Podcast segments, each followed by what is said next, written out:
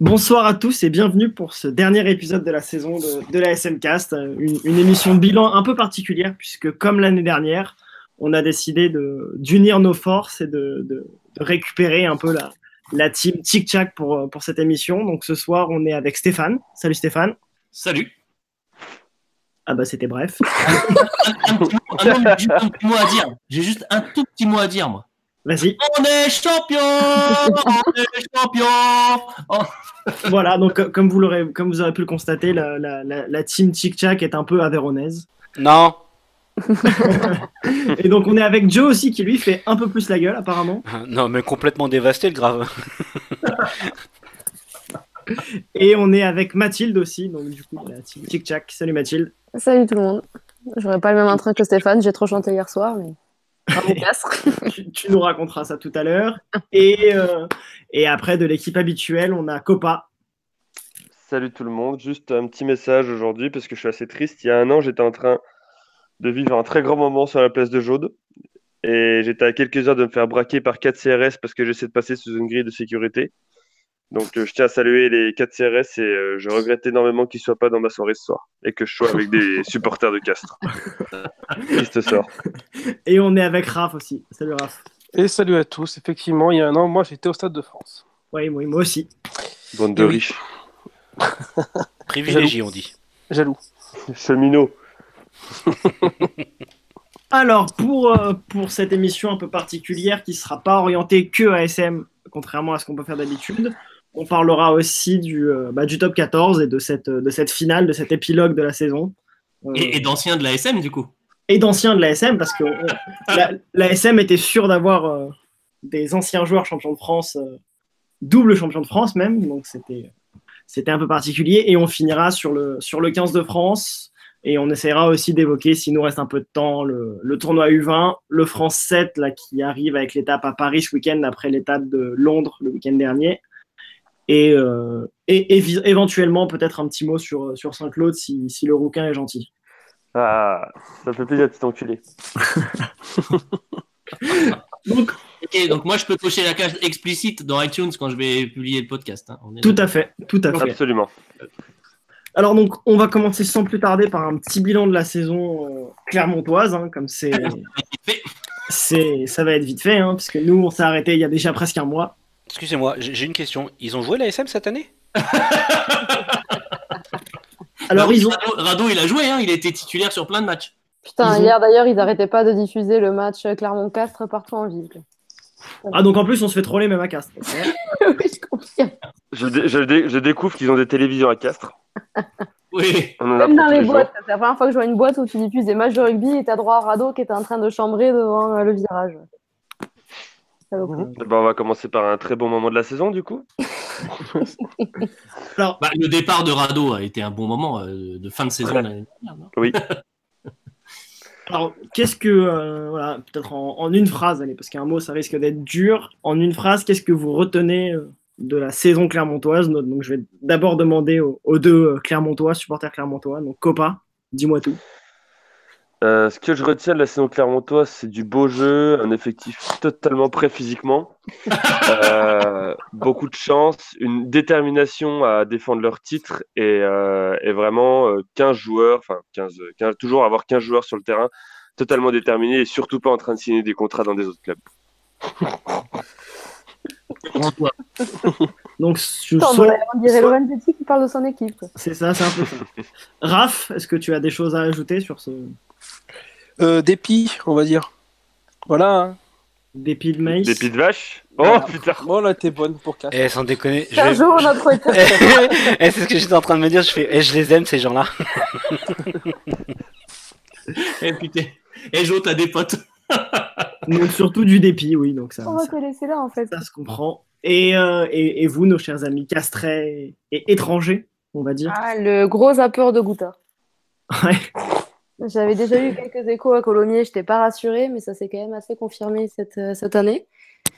À la limite, on pourrait dire que c'est la première année que c'est compliqué, mais quand tu vois que même les joueurs sont pas confiants sur, euh, sur la suite avec lui, je pense que ça promet. Alors, Alors, la- petite, petite anecdote sur. Mathilde est, est vraiment avéronaise, elle, hein, et à la base supportrice du- de l'ASM. Non, ce que j'aime bien, c'est que Euh, quand je vais à Clermont, on m'appelle Casseresse et quand je vais à Castres, on m'appelle la Clermontoise. Donc. Voilà, c'est ça. Mais c'est vrai, et du coup, t'es deux fois champion de France, c'est bien. c'est ça. Sans identité. j'ai autant de boucliers que Rado. Et puis, et puis même, et, et puis même quatre fois championne de France sur les, euh, les huit dernières années, c'est pas mal. hein. C'est ça. Ça Ouais, c'est pas mal. C'est vrai, c'est pas mal.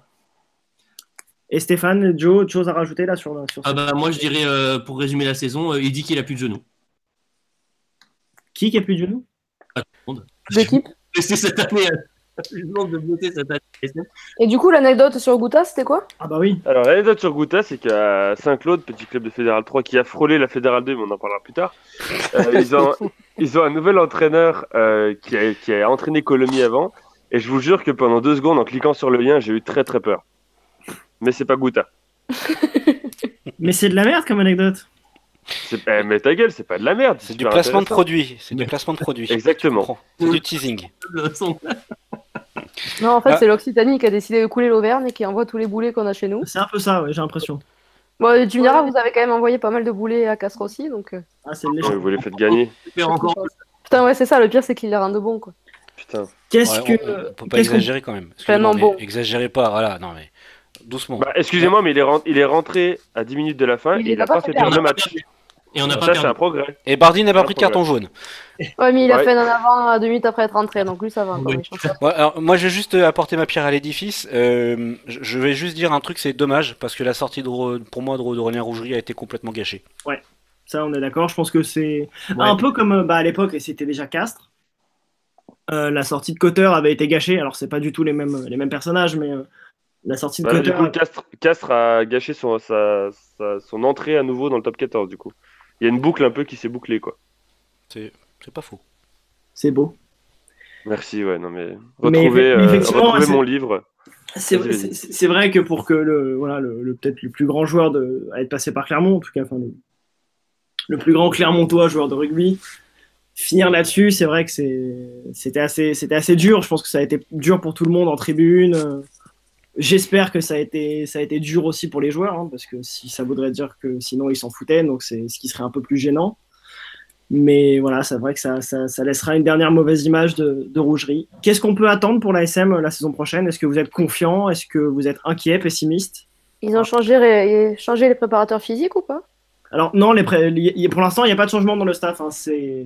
C'est, c'est- voilà, on, on prend les mêmes et on recommence. Ouais, ils ont quand même pris Michel qui tenait la buvette devant le stade, là. euh, pas mal du tout. Assez intéressant.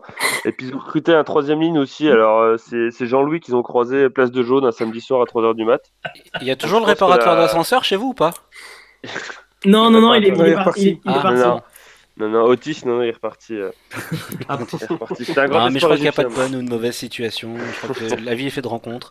Si le mec. Non. Parce que concrètement, en arrivée, il y a qui? Alors concrètement, en arrivée, il y a le, le Fidjien de l'UBB là qui s'est fait renvoyer parce qu'il était trop nul. euh, Nakal et euh, je sais plus trop quoi là. Nakalelo. Non, euh, Apis, euh. Pardon, elle est. Pardon.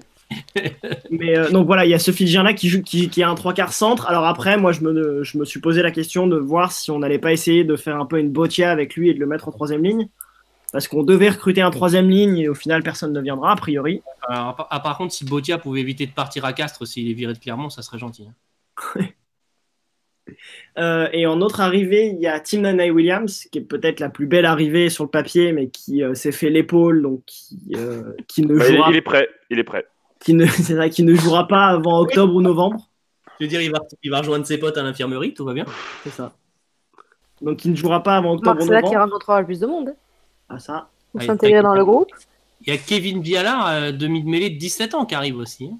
Ouais, on a, on a, on a allé faire les, les charognards chez Brive, ça comme d'habitude. hein. Ouais. Et, euh, et l'autre, euh, l'autre recrue, c'est Moala, pareil, un trois quarts centre néo-zélandais, apparemment assez puissant, euh, dans un profil qu'on n'a pas spécialement. Donc euh, à voir ce que ça peut donner, mais c'est vrai que il y a quand même, je crois, alors faudrait vérifier sur euh, All Rugby, mais je crois qu'il y a une, une quinzaine de départs dans le groupe euh, pro Ouais, de cette année. il y a Il- il- il- il- 16 départs pour 4 arrivées et 9 prolongations. Voilà. Donc on pense pas trop quoi. Moi, après, ce que je vois pour la saison prochaine, c'est euh, un début de saison catastrophique où on, on est relégable au mois de novembre et Oazema se fait virer. D'accord. Voilà. Et ensuite, euh, une avalanche de blessures. euh, et enfin, la SM ouvre les yeux et, nous in- et inscrit l'équipe au championnat de France de rugby fauteuil qu'on remporte avec grand succès dans la salle des fêtes euh, du Sel en Corrèze. Exceptionnel. Et qu'on ramène le bouclier de Brennus du rugby fauteuil. Alors, je sais pas trop à quoi ça Du coup, ressemble. pour remplacer Azema, tu fais venir Galtier? Alors, c'est une très bonne fait opportunité. virer entre temps, je pense. Et non, mais sans déconner, vous avez tellement d'optimisme à la c'est- c'en est, mais. euh, pouf, ça, ça, ça m'émeut. Non, non, mais euh, Mais- pour moi, c'est mais- une saison mais- blanche. Il n'y aura pas de titre quoi qu'il arrive cette saison, même pas le challenge européen parce qu'il va même pas être joué de toute façon. D'accord. Euh, et je pense une petite, allez, une petite phase finale, mais pas de finale, à la limite. Mais euh, franchement, je vois pas, euh, je vois pas. Quand même, quand même. Non, mais ce que je veux dire, c'est que tu, Ça. malgré tout, tu restes persuadé que ton équipe est capable d'atteindre le top 6. En ne jouant aucune compétition, ouais, je pense. Ouais, c'est ce que j'allais dire là. Ils ont un limite euh, le. C'est un peu ce que fait Avantage, depuis si on 15 peut saisons, dire, quoi. ouais. Donc, euh, Ils Alors, auront le faux avantage de jouer que sur un tableau. quoi.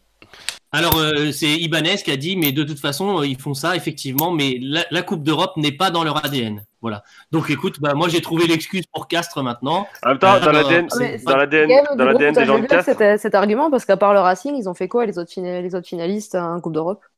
Non, puis déjà dans l'ADN de Cass, il y a surtout beaucoup de gens de votre famille avant d'avoir euh, la Coupe d'Europe. Alors, pour répondre à Mathilde, le MHA a quand même gagné le challenge européen il y a deux ans, je crois, de mémoire. Non, Ouais, non, non, mais, mais cette le- année, à part le Racing, on peut pas dire que les autres finalistes, ils étaient exceptionnels en Coupe d'Europe. Donc, euh, Bah bon. non, il y a que La Rochelle et et Clermont et Toulon qui sont allés en quart de Ouais, finale et donc, puis voilà. euh, il y Ouais. qui disait oui, Castres, c'est facile, ils jouent pas la Coupe d'Europe. Enfin, t'as envie de dire, mais on peut pas dire que le Stade Toulousain, le Loup et le MHR aient été transcendants en Coupe d'Europe. Et toi, Raph, un petit, un petit avis sur la saison prochaine? Bah, ça pourra pas être pire. Hein. Parce qu'on peut descendre. Hein. Fais gaffe, fais gaffe. Ouais, fais dis pas ça. Ouais. On peut descendre, hein. remarquez, on sait jamais. Hein. Ça Vous vous, rappelez que, vous vous rappelez quand même que le surnom de Mathilde, c'est Chat Noir. Ne dites pas devant elle, quoi, c'est tout. C'est ça, c'est ça. Exactement. Mais, Attention euh, à ce que vous dites. Non, est-ce que, est-ce que, euh, est-ce que vous pensez, alors c'est, c'est- c'est pareil, hein, c'est tirer des plans sur la comète, est-ce que vous pensez que le staff fera la saison complète la saison prochaine? Non, je Oui. pense pas. Si, si. Ouais. Oui. Vu la politique de l'ASM, oui. Voilà, exactement.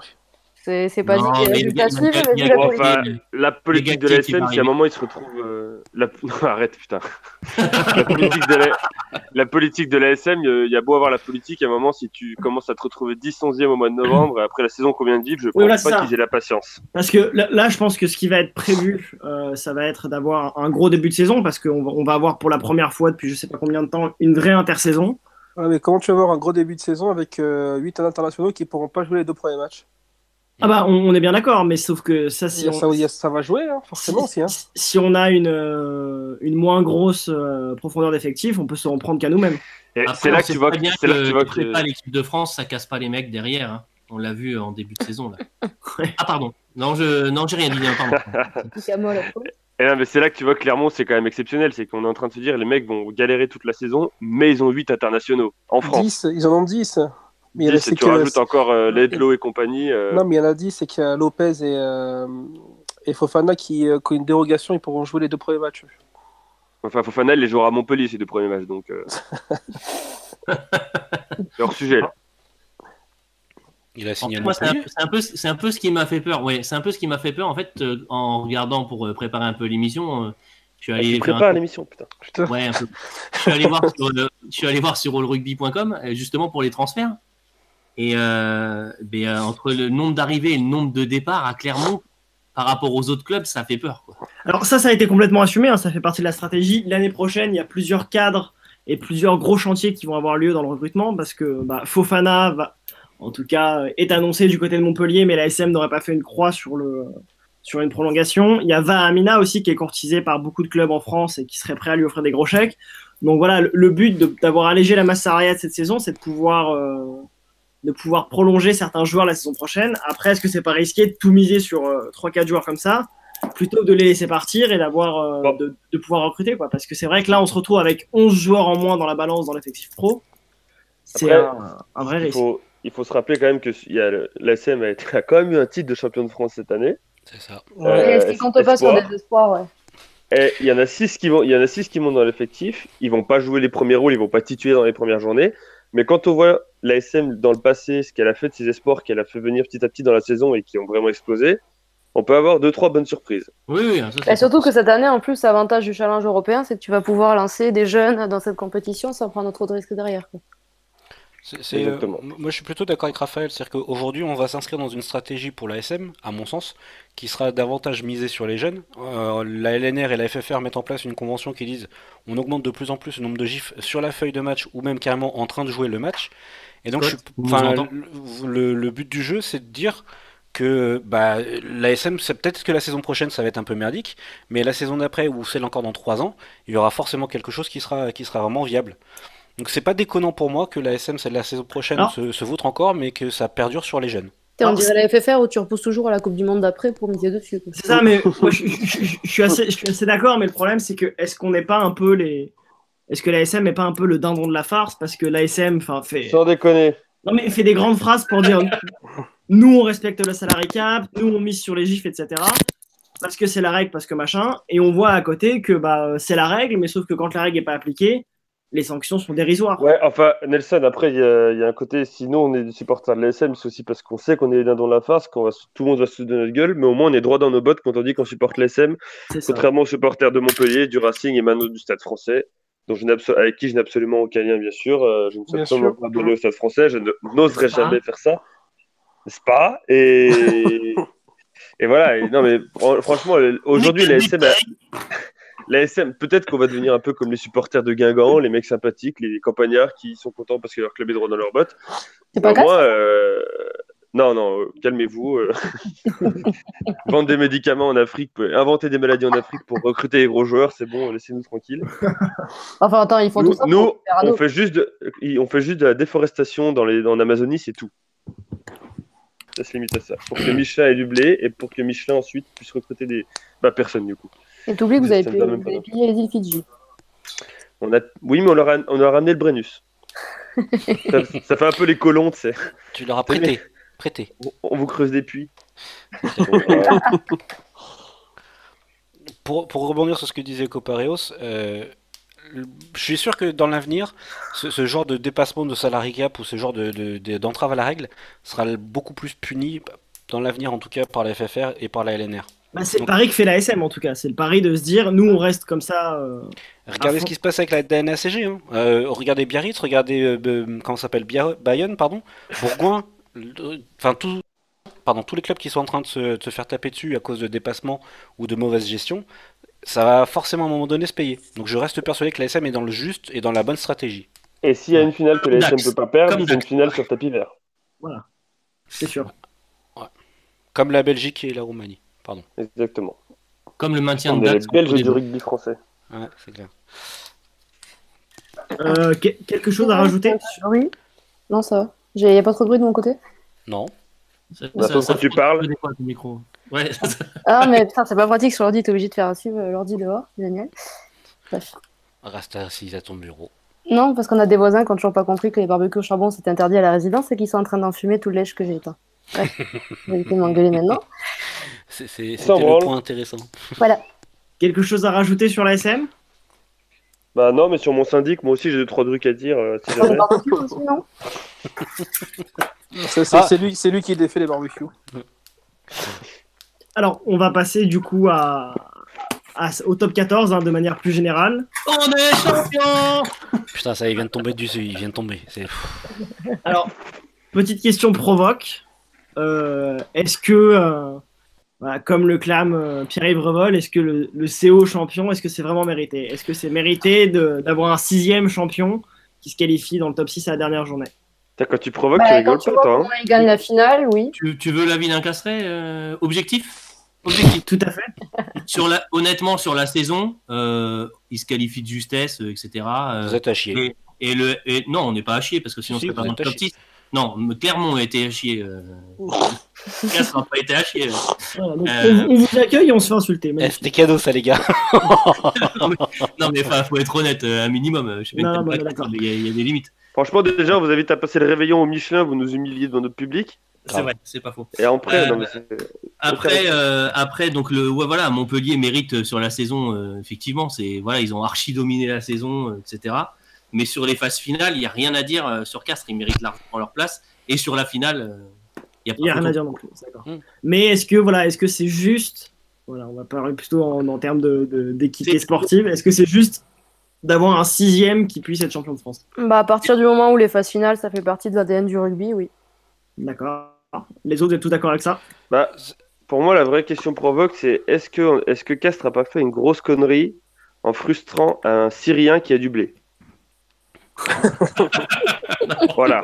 Est-ce que, est-ce que, est-ce que le stade Pierre-Antoine est vraiment bien équipé en antiterrorisme, etc. C'est la vraie question qu'on pourrait se poser. C'est pas grave, maintenant il s'appelle Pierre. Enfin, en même temps, il faudrait déjà que Daesh arrive à situer Castres, donc bon, c'est déjà. Voilà, on est tranquille. Ils ont beau être très, très, très, euh, très informés, à mon avis, c'est quand même très chaud. Mm. Mais sinon, non, bah après, enfin, nous, en tant que supporters clermontois, pendant des saisons, on a dit, ouais, bah, c'est injuste, on a fini premier, puis on n'a pas champion de France et tout. euh. bah, moi, je suis bien content d'avoir vu Montpellier marcher sur tout le monde cette saison et que et la fête, elle a dû être magnifique à Castres parce que personne s'y attendait il y a deux mois et voilà. Au final, ouais, c'est un peu un faux débat parce que ceux qui relancent le débat, c'est ceux qui finissent premiers chaque année et qui sont pas champions. donc. Et c'est souvent, c'est souvent les équipes dirigées par Van Cotter. Ça c'est. J'allais dire, j'allais dire Verne Cotter approuve, donc tu m'enlèves les mots de la bouche. Est-ce que d'ailleurs, alors en parlant de Van Cotter, est-ce que, euh, est-ce que le fait qu'il fasse, euh, qu'il est voilà, qu'il perde une finale encore une fois de cette façon-là, est-ce que ça montre les limites du management de Van Cotter Est-ce qu'il n'y a, il y a pas un problème au final, un problème Cotter Oui. dans son approche Bah, du rugby? Quand tu Ouais, vois oui, la non. saison de Montpellier et le match qu'ils ont fait là, oui, clairement. quoi. Moi, je pense pas. Moi, je, enfin, je pense qu'il y a une approche de la finale de Van Cotter qui est absolument catastrophique en termes de gestion de mental. Quand tu vois l'effondrement mental de tous ces joueurs sur cette finale-là, Pinard qui se chie dès la deuxième ou troisième minute avec une, une pénalité inratable, Ah oui. tu, tu te Ah. dis à un moment donné, il y a quand même quelque chose dans sa démarche, ou dans, son âme, dans, le fait d'amener son équipe vers le- cet instant-là, qui est catastrophique. Moi, je suis pas d'accord. Moi non plus. Alors, Parce si, je, que- je vous écoute. Ouais. Vas-y, mon petit Raphaël. Ouais, non, moi je, moi je pense pas parce que le, un mec comme Pinard, justement, je pense qu'il a l'expérience de, de tout ça. Il sait ce que c'est de, de jouer des gros matchs à, à enjeu, même, même des finales. Bah Je ça pense pas pas que-. Non, ça s'est pas du tout vu. Donc je pense que c'est plus un gars, un gars comme Pinard qui passe à côté qu'un mec comme Cotter qui ne lui a pas apporté ce qu'il fallait. Mais il y a Euh, parce que c'est les mecs comme ça qui, qui connaissent. Et à chaque fois, c'est la même histoire. Et puis là, c'est pas un joueur, c'est toute l'équipe qui passe à côté. À part du moulin. Ouais. Et, euh, Vas-y, laisse finir euh, Raph, Mathilde, laisse finir. Ouais, non, mais moi, franchement, pour le coup, je pense pas parce qu'un mec comme, comme Steins, au final, sur, euh, quand il a pris le, le but, alors à part une, moi, qui était vraiment, euh, vraiment loin, on a bien vu qu'il a pas forcément tremblé. Euh, par rapport à ça, leur expérience internationale a prouvé que pour 2-3, que c'était pas, c'était pas Cotter qui, qui pouvait leur, Mais- euh, leur faire je- sortir de leur match, quoi. Ce que- Ce que je voulais dire, c'est que encore une fois, Cotter est lâché par ses cadres Non, mais- sur, sur une finale. C'est euh, voilà, on Non. a- nous à Clermont, on a connu Para James, on a connu Fofana, on a. non, moi, moi, euh, déjà, Clermont a pas attendu Cotter pour perdre des finales. Déjà, oui. Voilà. Et ensuite, euh, je dirais plus, je dirais plus qu'il y a un moment, les mecs, c'est des joueurs professionnels, c'est pas les minimes d'un club de province, les gars.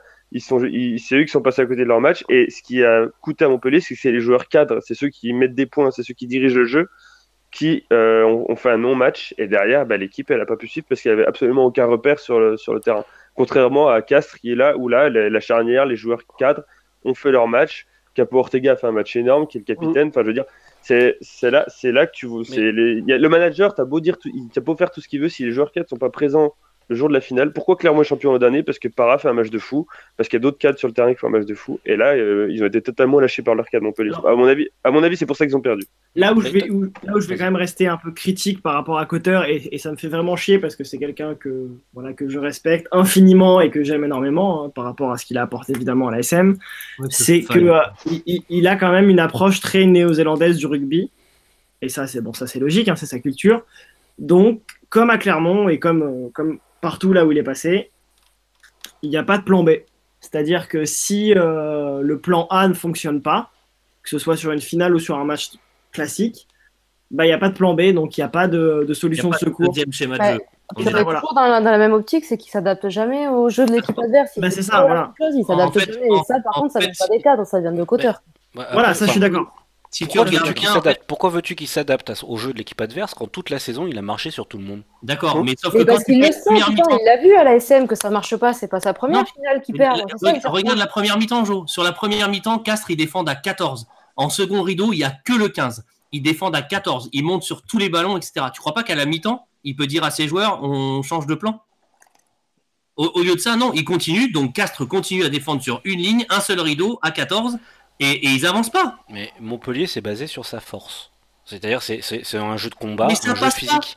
Mais écoute-moi jusqu'au bout, Stéphane, avant de t'agacer. Euh, Montpellier s'est basé toute sa saison sur, son, sur sa force, sur l'épuisement de l'équipe adverse. Qu'est-ce que tu voulais qu'il change comme méthode, puisqu'il savait que, un, le Castres a joué pendant 10 minutes à 14, donc ils sont davantage épuisés, et deux, qu'il y avait encore toute la deuxième mi-temps. Bien évidemment que Cotter, dans son esprit, dit les gars, c'est bien, continuez, usez-les physiquement, usez-les moralement, et ça va passer. Et par contre, je reviens sur ce que disait Copareos, euh, je crois ou Raphaël, je sais plus, en disant euh, c'est pas la faute de Verne Cotter. Moi, si, là, c'est la faute de Verne Cotter. Tu as beau avoir des cadres dans ton équipe, si toi, t'es manager et que tu mets pas en route ces cadres-là, eux, ils feront pas le boulot à ta place. Donc, quand tu essaies de- d'amener quelqu'un vers un, un objectif, tu dois effectivement identifier les joueurs cadres, et ça, tu l'as parfaitement raison. Par contre, ces joueurs cadres-là, si tu te plantes complètement en disant, bah, je pense qu'ils vont y arriver, eh ben, tu t'es planté. Et c'est ce qui s'est passé sur, cette, sur, cette, sur ce match-là. Euh, Pinard est passé à côté, Stein est passé à côté, Picamol est passé à côté, Ouedraogo est passé à côté. Ils sont tous passés, Jasmog est passé à côté, ils sont tous plantés, tous les cadres. A été, a été sevré de ballon. Voilà, ils se, ils sont tous, ils se sont tous plantés et je pense que Cotter les a pas aidés. Mais est-ce que c'est pas une faute de ma- managériale de Cotter aussi de pas changer la charnière au bout d'un moment quand il voit que ça marche pas? L'arto sort de ce corps. Il Non, mais il a raison. Ça me fait chier de dire que Lartaud a pu avoir raison à un moment dans le match, mais à un Mais moment, il, s'est accroché à. enfin, je veux dire, le banc de Montpellier, c'est pas non plus. euh, C'est ça, c'est pas Joel Clodo, quoi. Je veux dire, là, ils ont quand même un. Ils ont quand même un banc qui aurait pu tenir la route. Quand tu vois que Castres a fait rentrer Rado, il y a un moment, euh, tout pouvait arriver ce soir. C'était qui le neuf remplaçant de Montpellier C'était Sanga C'était euh, Sanga. L'ancien Clermontois. Il aurait pu amener la naïveté, de la. Je sais pas, un truc, un truc frais dans la, dans la finale. Là, tu voyais que ça, ça avançait pas de toute façon. Tu- Ça pouvait pas être pire. Bah, Pinard, le match qu'il a fait, il a failli mettre un essai contre son camp, le mec. Ça pouvait pas être pire ce qu'il a fait euh, samedi soir. Et premier gros, plan- pro- premier gros plan sur Cruden, c'est à la 70e minute. Pour un mec qui est double champion du monde. Premier gros. T'exagères, 68ème. Ou- C'est là que j'ai réalisé qu'il était en train de jouer. Et- ah oui, bah c'est ça. Et le temps que je t'envoie le message, c'était 70. mais on, on s'est fait la remarque et Mathilde me dit Mais il joue Mais c'est vrai, quoi. À la 68e minute, on voit un premier gros plan sur Cruden. A- Avant, tu te disais Mais en fait, est-ce qu'il y a un neuf? Il joue Il- Enfin. T'avais pas la... enfin, tu voyais pas le mec flamboyant d'habitude. euh, Ça pose la question de savoir comment ils ont préparé la finale. Moggs, pareil. hein. Pour moi, c'est ça, c'est comment ils ont préparé cette finale. Est-ce qu'ils se sont vus trop beaux? C'est ça la Oui, question. je pense que c'est ça. C'était plus ça comme problème. Faut, Oui, mais alors, penser que- Faut penser aux demi-finales qu'ils ont eu. Hein. Demi-finales, sûr, Montpellier s'est fait chier. Il y a peu de Et le. Castres, Castres, je pense qu'il y a eu un gros effet de la demi-finale parce qu'ils sont allés la chercher au triple leur demi-finale. Ah oui. alors que Montpellier ont joué 10 minutes et après plus rien. Oui, mais est-ce que le justement. problème est-ce que quand tu joues les quarts de finale pendant trois semaines, enfin trois semaines à la finale, t'es à fond, tu lâches pas, alors que Montpellier se sont reposés pendant deux semaines avec la finale de la Coupe d'Europe aussi. Alors- hum, hum. Effectivement, ils se sont sûrement vus trop beaux, mais est-ce que c'est pas là aussi une... Un manque de préparation mentale un manque de. pré- Voilà, non, mais est-ce que c'est pas un, un problème vers le côté aussi, un manque de, de, ma- de management? Euh, Vous voulez ouais, pas prendre Sylvester Stallone en préparation mentale, non? À, à la Rocky, quoi, tu vois? C'était pas sa putain de guerre. Mais non, mais regarde, euh, cl- clairement, regarde Urios comment il a amené son groupe. Elle est là la différence, c'est au mental et sur le combat. Les gars, ils, ont, ils sont rentrés en tant qu'équipe. Vous avez vu l'image du début? Ah Tous oui, les joueurs castrés sont mis au milieu du terrain, ils étaient tous ensemble, ils sont tous resserrés pour se dire les gars, c'est à nous, c'est ce jour-là qui nous appartient. ah oui, non, mais la différence, elle est énorme. Donc, Mm, si tu veux, l'âme d'Urios, et c'est en ça où je reconnais que c'est un grand, un grand monsieur, c'est qu'il a su amener des joueurs en équipe. La différence de Cotter, c'est qu'il a, con- il a compté sur ses joueurs et pas sur son équipe. Oui, sur des individualités, il a compté. Et pas sur, et pas sur le groupe. Bien, pour revenir un peu au top 14, on va passer du, un peu du coq à l'âne. Qu'est-ce que, qu'est-ce que vous ret- retenez de cette saison d'un point de vue global? Entre, je sais pas, les descentes, les rachats, les. Oh, voilà. Non, je, je voudrais juste dire un truc. Cette saison. Ouais, je voudrais juste dire un truc. C'est c'est un faux débat qui tourne en ce moment sur Twitter sur euh, c'est le, le castre, c'est le rugby de famille qui, qui gagne contre le rugby des milliardaires. Oh, Je voudrais juste qu'on remette deux secondes en, en- en parallèle. Euh, Castres, c'est quand même les laboratoires Pierre, Fa- Pierre Fabre, c'est 2 milliards d'euros de Mais bénéfices. c'est pas ça, putain, ça m'énerve. Non, pardon, Bah, ça m'a gonflé, mais c'est pas ça, c'est dans la gestion, putain. On peut pas dire que Montpellier, c'est un club qui a de l'humain, je suis désolée. Ils traitent avec leur Mathilde. personnel comme de la merde, ils ont viré les bénévoles, il n'y a aucun rapport avec les Ah, supporters. puis, euh, on peut pas dire que si tu me laissais jusqu'au bout, si tu me laissais parler jusqu'au bout, j'aurais pu expliquer le fond de ma pensée. Je parle pas en termes d'humain, je parle juste en termes financiers. C'est ce que c'est ce que expliquent plusieurs gens et plusieurs journalistes dans- sur Twitter. Oui, mais c'est juste qu'ils ont mal interprété les propos de Revol, donc. euh, Donc, bah, dans ces cas-là, c'est peut-être que Revol s'est pas bien exprimé. Oui, parce que. Bah, pour l'avoir vu hier en direct, c'était très clair. C'est juste que c'est Rugby Arma et compagnie qui cherchent Mais le est-ce- est-ce- non, mais est-ce est-ce que, est-ce que Revol aussi a pas un peu adapté son discours entre le son discours à chaud juste après la finale, où effectivement il parle bien du rugby des milliardaires, de machin, et ce qu'il a pu dire hier, parce qu'effectivement, moi, alors, je, je- je vois tout à fait ce qu'il veut dire, le côté effectivement humain par rapport à, à- à Montpellier. Après le rugby des milliardaires, voilà, j'oublierai jamais non plus que c'est- bien le CO qui a fait affréter un jet privé euh, dans la plus grande discrétion sans que Clermont soit au courant pour faire venir Syl- euh, Sylvie Vatou et lui offrir un contrat euh, énorme alors qu'il était en pleine renégociation avec Clermont. Ouais, enfin alors après, euh, c'est pas le CO, hein, c'est le jet privé de Pierre Fabre. J'ai bossé, j'ai bossé pratiquement 10 ans pour eux, je peux te le dire. Euh, Oui, mais c'était pour le CO, c'est dans ce sens-là que je dis. non, mais c'était pour le CO. Après, euh, enfin, Pierre Fabre est là, on est d'accord. euh, ils sont en gros sur le maillot. Euh, c'est un très très gros sponsor, mais le CO, ça reste le 11e budget du championnat. Oui, mais c'est pas non plus, c'est- pas, pas du simple au double. Alors après, si, si ça l'est peut-être parce que Montpellier triche un peu sur. enfin, on peut penser que Montpellier triche, mais Ah bon Pardon. Pardon, excusez-moi. Mais le plus, le plus haut budget, de toute façon, c'est la SM, hein, avec 36 millions. hein. Tout à fait Voilà. ça. Oui, Mais c'est là qu'on bien qu'il y a quelque chose qui va pas au niveau Ouais, tu sûr. vois- Après, quand on, quand on compare avec, euh, avec Cass qui est à 23, c'est ça, hein, 21. des 21. 21. Et alors, ok, ok, il y a un écart, mais qui n'est pas non plus du simple double. Après, les vrais écarts de simple double, c'est dans les divisions vraiment, vraiment au-dessous. Quoi. Donc, euh, après, effectivement, si on fait un classement par rapport euh, au, au budget, oui, Cass, entre guillemets, n'avait strictement rien à foutre ici. Mais euh, ils ont prouvé par d'autres choses qui, euh, d'un côté, qu'ils le méritaient. Ça, c'est sûr. Mais euh, après, aujourd'hui, le, côté humain ou autre, le rugby, on est l'exemple flagrant à la cette année avec Girondeau. Euh, c'est fini, hein. C'est fini le côté, euh, le côté vraiment humain ou autre. Alors peut-être qu'il y a encore un casse qui est comme ça, mais Ouais, non, après, Combien de temps ça va du- combien de temps ça va durer Ça reste quand même un contrat de travail. Quand, enfin, quand tu fais beaucoup de conneries, tu peux pas non plus. euh, Oui, voilà, c'est ça. peut-être. D'ailleurs, vous, vous, avez, peut-être. vous avez pas de rugby, vous avez pas de le côté humain, pour moi, ça concerne pas les joueurs. Les joueurs, c'est des salariés, euh, c'est normal qu'ils aient des règles. C'est plus la relation avec les, les supporters, les bénévoles et tout, que le MHR, ils l'ont tué. Ça. Ouais, c'est ça qui me fait peur dans le top 14 d'aujourd'hui, moi. C'est c'est ce côté les propri- des propriétaires de clubs qui commencent plus à voir ça comme une entreprise Ouais. purement capitalistique et comme une vitrine pour eux, pour leur pouvoir, pour leur entreprise personnelle, plus que comme un moyen de divertir, de rassembler les gens. Alors c'est une vision Voilà. très bisou- bisounours que j'ai. Ferme Mais quand je vois des mecs, des mecs comme Lorenzetti qui loue son stade pour des répétitions de Beyoncé alors qu'il y a un match de son équipe et qui après dit non mais vous inquiétez pas, euh, ça devait être le dernier match de Carter et compagnie euh, à, la- à domicile. Vous inquiétez pas, on fera une petite fête et tout, euh, ce sera cool. On fera Et un barbecue. finalement là, les supporters du Racing la semaine dernière se sont rendu compte que ça a été fait dans, la, dans, dans, un- dans une salle du stade sans les supporters et que maintenant Nyanga et compagnie ils ont même pas pu leur dire au revoir. Quand je vois ça, quand je vois le stade français qui commence à racheter des contrats euh, n'importe comment, quand je vois la, quand je vois bah, Montpellier notamment, quand je vois le trade qui dit euh, c'est une entreprise, etc. Les mecs qui arrivent et qui voient ça comme une entreprise alors que c'est pas du tout une entreprise. Je suis d'accord, il y a des frais, il faut faire du, il faut faire du chiffre d'affaires parce qu'il y a des frais. Mais si tu ne fais pas de bénéfices avec un club de rugby, tu ne tires pas d'argent. Même si une autre personne y est arrivée, tu, tu n'as pas pour objectif de tirer de l'argent, soit directement, soit indirectement, d'un club de rugby. C'est, en tout cas, c'est très malsain comme, euh, comme, Tu vois comme le- vision des choses. quand tu vois le RCT qui annonce que euh, ils ont besoin de quelqu'un pour gérer l'humain et donc qui rétrograde Gal- Galtier et que c'est Colazo qui est pressenti, t'as tout compris quoi. Parce que pour Ah, bah non, mais ça, c'est l'humain de l'effectif, ça. quoi. Ouais, voilà, ça c'est autre chose. Encore. L'humain de l'effectif. c'est l'effectif. Enfin, Urios, à mon avis, c'est pas le mec le plus humain qui existe comme manager. C'est un très grand manager de rugby, mais je pense qu'il passe son temps à gueuler sur, euh, sur tout ce qui bouge. Et... Mais, mais c'est, un- c'est une méthode de management. Mais moi, c'est même je pense. que je parle. C'est à une époque, euh, genre à Montpellier, à la fin des matchs, t'as tout le monde qui était ensemble, que ce soit euh, les salariés, les joueurs, les, les supporters, tout le monde se réunissait à la bodega.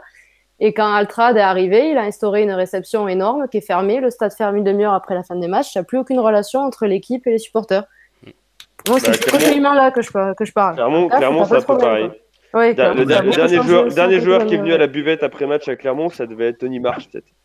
Oh, Non, parce que de temps en temps, ils viennent, ils passent Oui. quand même au, au- au bar d'en face du stade. C'est Ouais, j'ai, Ouais. j'ai- tu croises, tu croisais Rougerie quand même et tout quand même. T'as- il y, a- il y a une interview de Lièvre Romand qui est sortie aujourd'hui euh, dans Rugbyrama. qui est assez sympa. ouais. Ouais, et qui dit euh, tout le monde a passé le cap de la professionnalisation, sauf la France. Et quand tu regardes ce que fait la Nouvelle-Zélande, ce que fait euh, l'Irlande aujourd'hui, ce que fait la- l'Angleterre, on se dit qu'on a tous raté un train. Oui, mais est-ce que, est-ce que ça ne rejoint pas les analyses qui, ont été faites depuis, euh, depuis la professionnalisation du rugby, depuis la professionnalisation pardon, du rugby? Est-ce que ça ne démontre pas que la France n'est pas un pays de rugby, tout simplement? Alors, j'irai pas jusque-là quand même. euh. Il y a une marque que je franchirai pas, mais, euh, mais par contre, je, je partage le constat de Lièvremont. Je me dis qu'il y a quelque chose. Je sais pas comment ça se passe euh, en Nouvelle-Zélande ou en Irlande, par exemple, sur la professionnalisation des contrats, euh, mais je sais qu'on a raté quelque chose et qu'aujourd'hui, peut-être que le constat que tout le monde constate dans la, dans la chatroom, enfin, pardon, dans, dans, dans le podcast là, c'est que on, on- on a plus des entrepreneurs que des gens et qui aiment le rugby. Oui, ça c'est triste. Bah, Il faudrait qu'on ait des, des, des, des- des entrepreneurs vraiment passionnés par le rugby. Quoi. Il faudrait un, bon, un, un mélange des deux, et c'est pour, à mon sens pas le cas. Il faut, très sincèrement, moi je ne verrais pas le, d'un mauvais œil l'arrivée d'autres Boudjelal, mais des vrais, des vrais Boudjelal, des mecs qui sont passionnés par le rugby et qui connaissent ce sport. Il y a, pour faire le parallèle, on en parlait tout à l'heure, donc oui, je suis effectivement fan de l'Olympique de Marseille, tout ça. Pour faire, non mais pour faire le parallèle, Vas-y. pour faire Ça, le pas parallèle, être facile tous les jours. quoi. Il fallait, il fallait bien qu'il il fallait bien qu'il perde une finale cette saison. Écoutez, la SN n'était pas là. et- en fait, c'est toi le chat noir. pour, pour faire le parallèle avec ça, tous les joueurs, il y a eu un, un documentaire sur, euh, sur euh, l'épopée de 93, tous les joueurs de l'époque disent que Tapi était, euh, était un, un fan incontestable et incontesté de, de football et qu'il qu'il a sûrement beaucoup plus de connaissances tactiques, techniques et, euh, et footballistiques que beaucoup d'entraîneurs et, et joueurs et consultants, etc. Mm. Et ben voilà, et il faudrait un peu- alors sans les extrêmes de Bernard Tapie, bien, bien entendu, mais est-ce que ça ferait pas du bien d'avoir des, des gens comme ça dans le, dans, dans le rugby, des mecs qui effectivement sont très riches, passionnés, ouais. Ouais, mettent je- de l'argent, mais des vrais passionnés quoi. Ouais, je, je- il y a un contre-exemple parfait pour, ton, pour toi, c'est Ro- Rocky Elsam. Oui. Regarde ce qu'a fait Rocky Elsam avec Narbonne. Ah oui, complètement. Donc, je, je veux dire, il faut, il faut trouver la- l'alliance des deux. C'est juste ça. Euh, on regarde le BO aujourd'hui, quand tu vois Blanco et Brusque, qui sont quand même des gens du terrain, et quand tu vois l'état du BO aujourd'hui, voilà, il y, a des choses. oh, Il y a besoin de ces cet esprit d'entrepreneur, il y a besoin d'avoir cet esprit d'argent, parce que c'est professionnel, parce que ça génère beaucoup de droits, mais il faut quand même trouver une- un juste milieu pour moi, et on n'arrive pas encore à le trouver aujourd'hui en France. Je dirais que la France n'est pas, un- est pas un pays de rugby professionnel pour l'instant. Je suis d'accord avec ça. Après, moi, je- pour- être tout à fait honnête, je dirais que même que la France n'est pas un pays de sport, mais après, ça c'est Oh, c'est- un, un avis un peu pessimiste. Non, mais ça- tu te dis ça parce que tu peux pas coller des autocollants dans le groupe Ama Stadium ou craquer des fumis dans ton salon. Mais non, mais t'es un extrême, toi. Non, mais c'est celui qui y a- habite à, Marseille. des qui- sports où on a des résultats et où c'est stable. Mm. Mais au handball, euh, au judo, euh, etc. Oui, mais c'est presque des sports de niche en fait. Ah, exagère pas, le handball c'est pas un sport de niche, hein. Ah, puis le judo non plus. Hein. C'est une des plus grosses fédés. euh, Le, en non, France. le, puis, le- le- euh, le- mais le handball. euh, La France a quand même fait deuxième au championnat du monde de Quidditch 2017. Même dans les sports qui montent, on est là. On se place. En, en- en curling, on est comment? En curling, on n'est pas terrible parce que c'était Chambéry cette année qui est allé c'était assez ridicule. On est septième, on est septième nation au curling, les gens. Déconnez pas. Il y, a- combien de pays qui jouent au curling? J'en sais rien. Je sais qu'on est septième sur- dans la hiérarchie mondiale. Me demandez pas comment je le sais. J'ai un club à Belfort de curling. Voilà, c'est le seul en France. À Avec Belfort? Paris. Ouais, ouais. Mais t'es un franc-comtois? Bah, euh, adopté pour le moment. Eh ben, c'est très... Mais qu'est-ce qu'on fait là-dedans On se casse, on fait... on fait une émission à deux là. Qu'est-ce qu'on a Allez, allez. Alors, pour, pour reprendre un peu en main l'émission, voilà, que ça commence, ça commence un peu à déconner là, la Franche-Comté, tout ça, les consanguins, merci. Euh, Oh, Picardie approved. Pardon. Qu'est-ce que vous retenez alors de cette saison de top 14 Dans tout ce qui s'est passé depuis la première jusqu'à la dernière journée, qu'est-ce qui vous a marqué le plus marqué? Raph? Quoi te dire? ok. Bon, bah alors copain. Ouais, ouais, ouais, Vas-y. cool. je, je reviendrai plus tard. Euh, quoi te dire Euh, Non, mais en vrai, qu'est-ce qui m'a le plus marqué bah, euh, Ce qui m'a marqué, c'est... bah tiens, allez, je vais prendre un truc qui m'a marqué, c'est l'é- l'équipe de Toulouse, D'accord. qui était au fond du trou la saison dernière, qui s'est remis en question et qui a réussi à retrouver le phase finale rapidement avec un beau jeu. Ce que Clermont ne fait absolument pas. Alors après, il faut pas oublier que Toulouse est passé par deux ans de purgatoire. Est-ce que Clermont va pas faire la même chose? Si Clermont, peut- euh, alors soit tu dis bon bah ils sont passés par deux ans de purgatoire, et ben, on n'a qu'à faire pareil, et on verra. Soit tu dis tiens, bah, on n'a qu'à s'inspirer de ce qu'ils ont fait à la dernière intersaison et puis euh, on essaie de- d'éviter d'avoir passé deux ans de purgatoire. Ah bah, je suis complètement d'accord. Voilà. Donc moi, je dirais que c'est le renouveau, de... enfin le renouveau, calmons-nous, mais euh, Le retour. la- Toulouse, qui a... Toulouse qui a retrouvé le bon chemin. Allez, moi, je, sur une bonne Toulouse dynamique. 2.0. je vais, te, je vais te dire quelque chose quand même. La seconde partie de, de saison d'Oyonnax. D'accord. Oui, c'est vrai. Parce que euh, bah, c'est simple, hein, mi-saison, on était tous à les, à les enterrer et à leur dire bah, pff, ils ont strictement aucune chance. Et ben mine de rien, au final, euh, bon, ok, ils ont, la descente est quand, même, euh, est quand même actée, mais ils sont quand même pas passés loin de, de faire quelque chose assez, euh, bah, d'assez beau. Quoi. Paris a eu très chaud. Voilà. Ma- Mathilde, qu'est-ce que tu retiens? Ouais, ce que j'allais dire, la lutte pour, euh, pour euh, le maintien avec le Stade français. D'accord. Pour pouvoir comparer à ce qu'ils vont faire l'année prochaine avec euh, justement leur nouveau président et tous les contrats qu'ils sont en train de racheter et leurs recrues. D'accord. Joe? Mais je reste dans la même optique, moi c'est la descente aux enfers de Brive. C'est une équipe qui, est- qui, pour moi, a beaucoup de cœur, a beaucoup de valeur. Et je trouve qu'ils n'ont pas, eux non plus, pris le, le sens de la professionna- professionnalisation. Et ils sont vautrés en beauté cette saison. Après, c'était plus prévisible venant d'eux?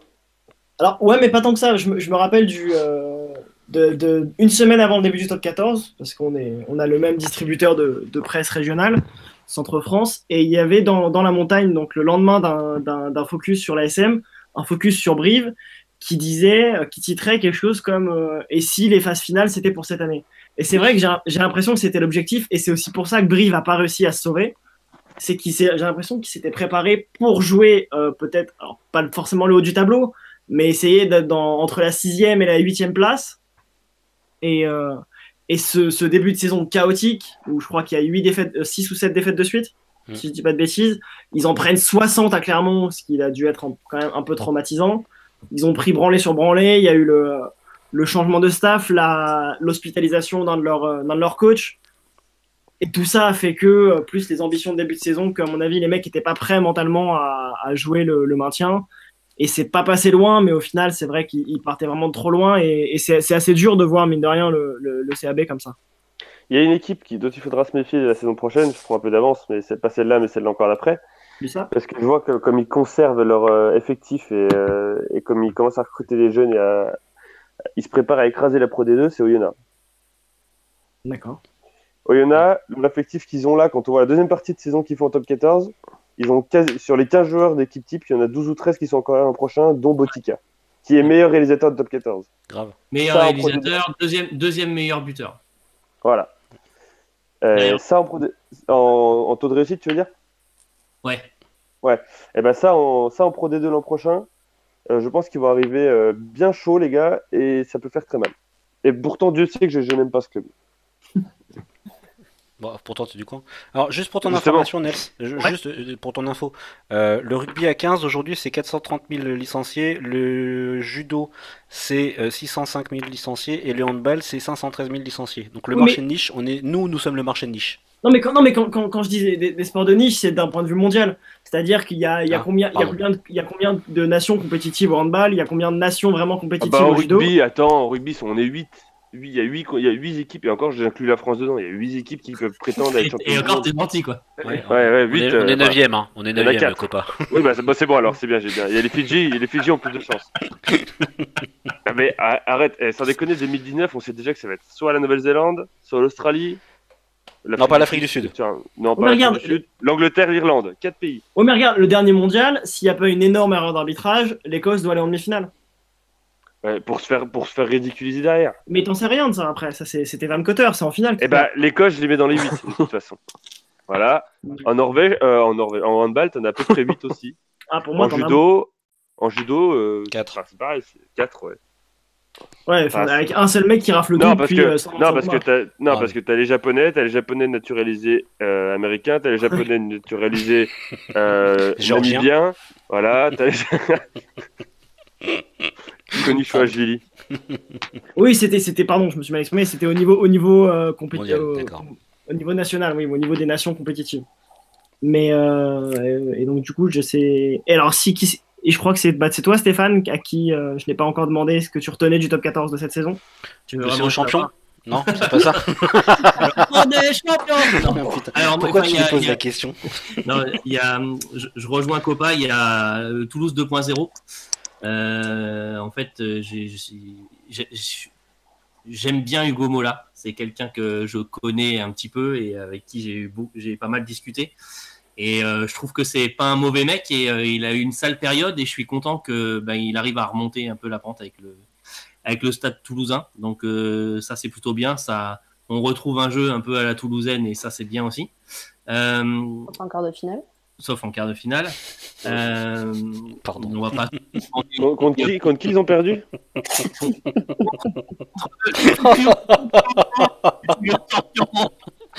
Pardon. Euh, après, je retiens aussi euh, quand même le, le loup. Ouais, Euh, ouais. C'est vrai, c'est vrai. Euh, ils ont quand même fait une saison euh, bon, un peu en dents de scie à, à certains moments, mais ils ont su se reprendre euh, sur la fin. Ils ont quand même, ils ont quand même euh, bah, été euh, jusqu'au jusqu'au barrage au nez et à la barbe de La Rochelle. Euh, Et ils ont du bon et, monde qui arrive. euh, donc pour une équipe, pour une équipe B de, de Toulon, euh, ils se sont bien défendus. D'accord. Et puis il faut quand même retenir que le Racing a perdu deux matchs décisifs en trois semaines. C'est quand même génial. Ouais, et puis, et puis- et puis que Castres et le Leinster aient mis fin à l'imposture du Racing, ça c'est cool. Voilà, c'est génial. Euh, autre, cho- autre chose à rajouter sur cette saison de top 14 ou est-ce qu'on passe au 15 de France? On va passer au 15 de France. hein. On passe au 15 de France. Alors donc le 15 de France qui va, qui va se déplacer euh, en Nouvelle-Zélande. Attention aux tables de nuit qui traversent. C'est ça. Qu'est-ce qu'on peut, euh, qu'est-ce qu'on peut espérer, qu'est-ce qu'on peut attendre de cette, euh, de cette tournée qui semble, qui ressemble quand même un peu à une tournée kamikaze? Oh, bah, Mathieu- avec, avec Mathieu. 800 indices, ça promet. Euh, pff, Qu'est-ce qu'il y a à dire Ah, rien. En un mot, rien. Honnêtement, ouais, c'est c'est vraiment la tournée la plus inutile de toutes. Le, le but c'est quoi? C'est de limiter la casse, d'être un- d'essayer d'être un peu moins ridicule que contre les Sudaf l'année dernière où on prend. Ah, bah, euh, alors, vu les gens qu'on a envoyés, je suis pas sûr qu'on sera moins ridicule. Arrête, il y a Babino. Ouais, il est parti, j'ai vu ouais, ça. Euh, non, le seul truc à espérer, c'est que qu'on n'ait pas de blessés et qu'ils puissent rejoindre le top 14 à peu près en forme. Après, je crois qu'au niveau des résultats, de toute façon, on va être mauvais. On va se faire... Non, après, ça peut aider à révéler certains joueurs, ça peut donner du temps de jeu euh, en, en mode international à certains joueurs. Ouais, mais Mais les gars, qui, a déjà vu, qui a déjà vu une tournée de juin utile pour, pour, pour développer des joueurs Qui Si, y a- Si, si, qui il y a a- bien la joueur en, En en, Argentine. en 2009. En Argentine, là. En Argentine. mauvais, ouais. Ouais.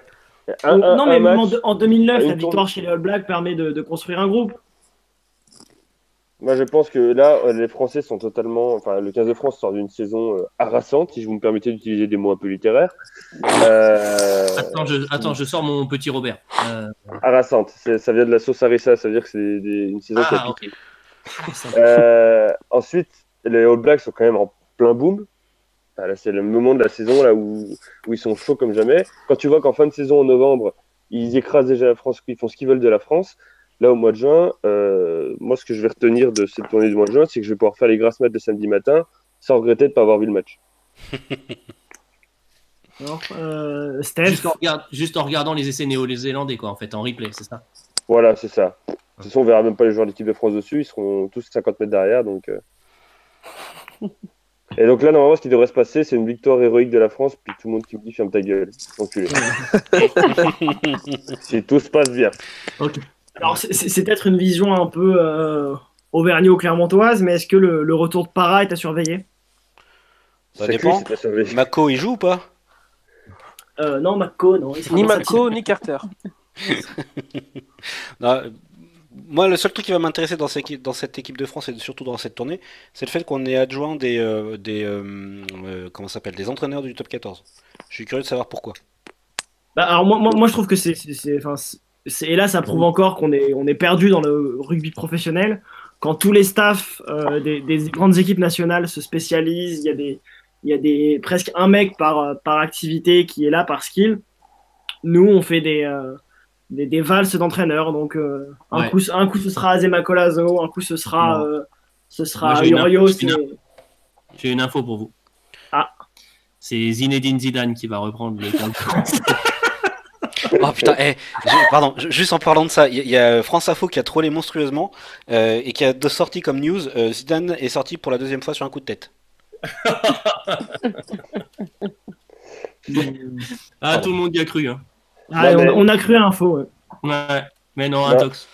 Non, non, mais euh, je pense, bah, déjà, quand tu vois les entraîneurs qui vont, là, pour la Nouvelle-Zélande, il y aura euh, Bononato avec l'habit et travers. Je sais pas si vous connaissez le passif entre eux, Si. mais dans, dans quel, dans, dans Non, quel film quoi, tu déjà crois que. Ouais, mais et quand, quand, ils étaient, quand il était au Racing, Bononato, il, il, a une engueulade avec, enfin, il, avec travers. Bah, D'ailleurs, sur la boucherie, on a fait une interview de Louis où il a Ah balancé putain, oui, ouvertement oui, sur l'habit et travers. Comme quoi, travers euh, lâchait des grosses caisses et ça le faisait marrer en pleine réunion de travail.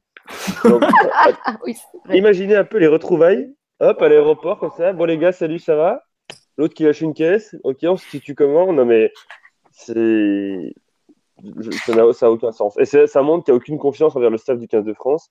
Et ça montre que euh, tant qu'il y aura la porte en tant que président, euh, on n'ira nulle part.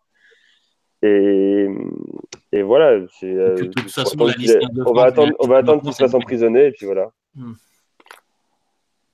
Donc oui, c'est c'est quand même des visions assez pessimistes. Raph, quelque chose à ajouter? Oh, bah, on va essayer d'en prendre moins de 150 au cumulé des trois matchs. Et je suis pas sûr qu'on n'y arrive pas quand même. hein. Ouais, moi j'ai que- bien, peur de ça, un peu, euh, un peu peur de ça, d'en prendre 50 à, à chaque match et que ça soit vraiment mais plus cumulé en fait. Mm. Donc, euh, et que au contraire, au lieu de créer quelque chose, bah, ça risque encore casser quelque chose. Quoi. Donc, euh, C'est quoi déjà les matchs? C'est deux contre les Blacks et un contre les. Non, non, 3 contre les Blacks. Trois contre les Blacks. Trois contre les- Ah, je crois qu'il y 3 avait contre- samedis de suite. Ah oui, non, c'est c'est les barbares alors. C'est les Ouais, Barbarians euh, qui- Bryant qui joue contre des franchises. qui jouent des franchises. Donc, euh, j'y sens pas- j'y vois pas beau, Non, non, ça va être une pas beau du tout. ouais. On va espérer qu'il casse Mentalement, c'est tout. physiquement. Oui, c'est ça. Mais comme disait Mathilde, hein, ce qu'il faut espérer, c'est qu'il n'y ait pas de. Bien sûr. Qu'il n'y ait, pas- qu'il y ait pas de blessure, ouais, et pour Ouais, que le top hein. 14 ça puisse recommencer euh, correctement. Et, ni, euh, ni blessure, ni affaire extrasportive, du coup. Oh, ça c'est pas Ouais. gagné. Oh, C'est pas gagné, ça, mais. Ouais, si on avait une petite, quand même, au moins, on aurait quelque chose à raconter, quoi. Bastaro, il a pris l'avion Non, il a fait comme Djibril, il a oublié son passeport. Ouais. Libri qui a, qui a- qui a plus d'excuses cette fois-ci. hein. Il est obligé d'y aller. Et donc, oui, Non, alors, Ça va être euh, une catastrophe pour euh, l'image du rugby français, encore une fois. un, un ou deux joueurs que vous allez surveiller, euh, en particulier, euh, je sais pas, Joe. Alors moi, il y a le retour d'Antonio qui me fait, qui me pose question. Il a, on l'a pas vu pendant quasiment un an et demi. Ouais. Je vois pas, enfin bon, pourquoi pas, pourquoi pas son retour. Euh, Lambé, je me pose beaucoup de questions. Est-ce que oui ou non, il a, il a vraiment le niveau pour être là? Je, vu ce qu'il a fait sur le Loup sur les trois derniers matchs que j'ai vus, je suis pas forcément pour. Euh, et puis, euh, je me poserai la question encore une fois de savoir si euh, Johan Huget va se, je sais pas. Est-ce qu'il va couper les, oranges? Je sais pas. Je, voilà. J'en sais rien. Copa, deux, trois joueurs, enfin, un ou deux joueurs, pardon, que tu vas. Euh, moi, je vais surveiller Teddy Thomas qui bouffe pas trop de Corona. Et euh, sinon, je vais surveiller. Non, en vrai, je vais surveiller Camara parce que j'aimerais bien. Ça me fait chier qu'il a... qu'il soit envoyé comme ça au... dans, dans un match, euh, enfin, suicide comme ça. Mais je pense qu'il a le potentiel pour devenir un grand, un grand arrière du 15 de France. Et quand je dis arrière, je dis arrière ailier, bien sûr. Et, euh, et je pense, ouais, peut-être qu'il va nous sortir deux, trois actions. Mais toute façon, on sait tous qu'avec Boxis, on pourrait peut-être être optimiste, mais là, euh, c'est peut-être le seul qui va un peu sortir du lot, qui a un potentiel de sortir du lot, je dirais. Derrière, en tout cas. Euh, Raph, Euh, moi, je ferai un peu mon chauvin, je vais regarder un peu le retour de Para. Ouais. Voir ce qu'est-ce que ça peut donner, est-ce qu'il apporte vraiment quelque chose ou non euh, au jeu français. Et euh, aussi une curiosité pour moi, par rapport à ce niveau international, ce sera pour euh, Babillot. Ouais. Euh, Ah, tu m'as qui dit m'a- tout, tout ce que je voulais dire. Eh ben voilà, c'est- fait exprès, désolé. Euh, non, parce que effectivement, avec Castres, il fait quand même une sacrée saison. Euh, moi, il m'avait vraiment impressionné au bord du terrain, justement, quand il était venu euh, jouer à Clermont. Euh, donc j'ai envie de voir s'il arrive à confirmer euh, bah, un niveau beaucoup, beaucoup, beaucoup plus élevé, euh, avec euh, une vraie adversité en face et pas des mecs qui, qui marchent sur un terrain comme les gars de Montpellier ce week-end. Euh, non, non, mais je pense qu'il a, il a une carte à, à jouer et euh, il pourra prouver certaines choses et euh, je, vais, je vais regarder un petit peu tout ça parce que ça m'intéresse vraiment. Mais il a dit tout qu'est-ce que je voulais dire? oui, pareil. ouais. Non, mais vous êtes tellement prévisibles, les castrés, c'est horrible. C'est clair. quel âge, a Aucune, pas- aucune personnalité les castrés. Il n'y a pas que Babio, hein, mais, euh, mais clairement, euh, voilà. Après, Babillot, j'attends de voir parce que c'est un mec qui marche quand même beaucoup à l'affect et qui gère son équipe. Et je suis pas sûr qu'il ait cet esprit-là en équipe de France encore. Il a quel âge, euh, Il est de 92, non? Euh, Ok. 24, non? 26 Ouais, 26, ouais, du coup. Et tu veux ça 93. 93, il est. 25. Alors, est-ce que je suis le seul, du coup, je vais, je vais vous, pour être encore un peu chauvin, est-ce que je suis le seul à qui va regarder le retour de la penderie en sélection? Oh putain, merde, laissez-moi des trucs à dire. Non, mais est-ce Voilà, qu'il va- vas-y. est-ce- est-ce qu'il va jouer déjà? Ouais, voilà, c'est ce que j'allais dire. C'est avant de- d'espérer le suivre, il faudrait déjà qu'il joue, qu'il soit pas appelé comme d'habitude pour boucher les trous sans le faire jouer. Alors, est-ce est-ce que, euh, est-ce que là, pour le coup, euh, j'allais dire Guinoves, est-ce que Jacques Brunel va pas profiter de la tournée et du fait d'avoir rappelé des, des, des mecs comme ça pour les faire jouer? Justement, ce serait bête de, ra- de rappeler un Lapendry qui n'a pas été sélectionné depuis je sais pas combien de temps pour au final pas l'utiliser une minute. Si, sans doute, sur trois matchs, il, en peut-être- il jouera peut-être bien au moins une demi-heure euh, d'un des trois. Quoi. Mais euh, voilà, est-ce que est-ce que c'est peut-être sa, bah, sa dernière chance, c'est un grand mot, mais est-ce que c'est pas peut-être un tournant de sa carrière? Bah si, je pense que c'est sa dernière chance de se relancer. c'est en un peu, ouais, c'est un peu la si dernière j'ai chance. jamais compris pourquoi il avait été blacklisté, exactement. bah, Parce qu'il il jouait plus à Clermont pendant un moment. Il a toujours été à Clermont le. Ouais, mais ça fait un moment. il est- là, ça fait quand même euh, un an et demi qu'il est bien revenu et que quand il a été appelé, il a fait le- les trois premiers jours et il a été dégagé après. Donc je sais pas, c'est. C'est un peu le, le dindon de la farce de Clermont aussi. Hein. Quand est- tu vois qui c'est qu'a qu'a aligné Noves et Brunel à sa place. euh, Ah, ça. Moi, il y a Lambé que je vais regarder aussi, hein, quand même. Pour les mêmes raisons que ton collègue. Bah euh, ouais, euh, parce que, enfin voilà, Olu, je trouve qu'il fait un, c'est un homme de l'ombre, mais il fait, il fait un, il fait un gros boulot. Et c'est, ça fait partie des jeunes qui montent. Euh, il- je sais pas, je sais plus quelle année il est, Lambé, mais euh, il doit avoir quoi, 22, 23 ans aussi. Mm, mm. Euh, et, euh, et voilà, je pense clairement que ça va être. Gardons en tête que c'est un enculé de Lons-le-Saunier. hein. Ce qui est rigolo, c'est qu'en gros, euh, en gros, je suis plutôt trois quarts et j'entraîne les trois quarts. Et euh, ce- les joueurs que je veux observer, c'est les deux. Mais bon, c'est pas grave. Ah, après, il y en a un, le gros point d'interrogation, c'est quand même Plisson. Quand on voit la, la saison dégueulasse qu'il a fait, est-ce qu'il va profiter de l'équipe de France pour se relancer? Bon, là, c'est. Velo qui. J'y crois pas trop, mais Bah, C'est-à-dire que Bon. si- si- s'il y avait un match, par exemple, contre les Maoris ou quelque chose comme ça, oui, il aurait pu en profiter. Là, va falloir qu'il se mange la troisième ligne des All Blacks. Enfin, les Maoris encore en rugby fauteuil, non? Ouais. Là, il va falloir qu'il On se mange. on sait foot. Va, va falloir qu'il se mange les, euh, les la troisième ligne Black. C'est- Il y a mieux comme retour. si après Médard, il a été appelé? Hum, parti, Médard a été appelé, oui. Oui. Médard et Maestri aussi, d'ailleurs. Ouais, mais quand on voit la saison que fait Dumora et le quart de finale, le duel entre les deux, et que tu appelles Médard plutôt que Dumora, ça aussi j'attends de voir. Dumora, il est, un- Dumora, il est au Barbarian. hein. Bah oui, mais. oui, ça aurait pu être l'inverse. ça aurait été plus- J'aurais voilà, j'aurais préféré Médard au Babas et Dumora en équipe de France que ça. Entièrement Et. Combezou. Je fais les babas aussi. Bah, tu vois, franchement, euh, après avoir vu le match de Castres, de Castres pardon, et de Combezou, je préférais voir Combezou en équipe de France que euh, Doumerou. Oui, Juste moi pour aussi. voir ce qu'il vaut. Juste pour voir l'état Ouais, d'esprit de, on de- préfère voir tout le monde que Domero, non? Aussi. Mais pour voir, parce que Combezou, il a fait- c'est vrai qu'il a fait un match euh, juste euh, énorme. Mais enfin, toutes les phases finales. Mais, D'accord. ap- Après, c'est- des fois, c'est un peu en dents de scie quand même chez Combezou. À part la moustache, qui est toujours bien, ta- qui est toujours bien taillée. Qu'est-ce que euh, d'autres choses à rajouter sur le, le 15 de France? La bah dernière non. pour moi, euh, Pierre Bourgarit. Ah oui, exactement. Oui. Ah oui, c'est vrai. Hmm. Je, je- j'aime beaucoup ce joueur. Enfin, on l'a vu percer deux trois fois cette saison. J'aimerais bien voir ce qu'il faut effectivement au niveau international, comme le disait Raph tout à l'heure. Euh, Ah, on, a, on a le droit d'inventer des noms maintenant?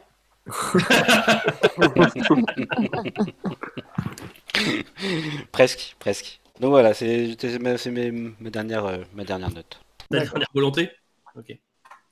On va passer rapidement donc sur, sur ce qu'on parlait tout à l'heure, les, les deux petites actualités rugby, enfin, les deux actualités pardon du rugby du moment. Donc le rugby sevens, on va commencer par ça. Euh, donc la France vient de gagner le trophy, c'est ça, si je dis pas de bêtises? Ouais, c'est ça, 15ème. Oui, mais on, vient de se, on vient de se faire laminer, mais c'est pas grave. Encore une fois à Londres. On s'est Et- encore fait défoncer. Mais Et on complètement. va se faire défoncer à la maison maintenant. Mais alors, il y a un truc, moi qui suis pas le Seven, que je comprends pas comment ça se fait qu'il envoie jamais la même équipe? J'ai l'impression qu'il change à chaque fois. Bah, ils essayent. Ouais, C'est ce fait le d'un 15 moment, de si France tu aussi. veux- Hein. Si tu veux construire un truc, il faut il les mêmes, quoi. Et encore, euh, au 7, les entraîneurs changent pas. Au 15 de France, ils, sont, changent l'équipe et les entraîneurs. Au cas où. Ouais, mais enfin, c'est, dramatique parce que quand tu regardes les autres équipes, même l'Écosse et l'Irlande aujourd'hui arrivent à sortir des, des joueurs à 7 qui sont euh, fantastiques. L'Angleterre, c'est vraiment, pas, c'est vraiment dans, le top, dans le top 5. On Top prend 6, pardon. 43 pions contre l'Écosse. Mais, euh, mais euh, clairement, on, on est en train de rater une marche encore une fois sur le, le 7 et j'ai pas l'impression que ça fasse grand bruit derrière. Quand tu vois l'essor que ça a Faut- pris avec les Jeux Olympiques, c'est dommage. Moi, moi, ce qui oui, Faudrait c'est que, renvoyer, faudrait renvoyer Vakatawa. Ouais, à la limite. Non, mais c'est vrai. hein. ce qui me gêne, c'est Oui, que toutes les, les- les- les grandes, nations- les, grandes, pardon, les grandes nations du rugby s'en servent comme rampe de lancement pour certains joueurs. Et, euh, et en Et France, nous, c'est- les retraités du- ou, ou les mecs au placard. ouais. C'est ça, et, et- et- et nous, je trouve qu'on on n'a pas encore saisi l'importance qu'a- qu'avaient les skills dans le rugby. On est vraiment resté sur ce jeu d'affrontement et pas ce jeu d'évitement qui, qui est quand même l'essence du rugby. Et, euh, et ça ferait pas de mal à certains joueurs, voire même beaucoup de joueurs, d'avoir un petit passage à, à 7 pour le côté skills. Quoi. Ah ouais.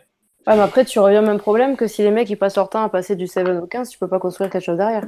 Oui, mais Si le, 15 si le 7 ça sert juste à se relancer, au final, c'est pas une équipe. quoi. C'est c'est la voie de garage quand tu sais plus quoi faire et tu Non, mais tu, tu vois, tu, tu, tu construis, euh, tu construis quelques, euh, tu- une, une équipe en prenant des joueurs qui jouent pas beaucoup en top 14, mais des joueurs de moins de 23 ans, des mecs qui sont en- entre l'équipe pro et le, le centre de formation.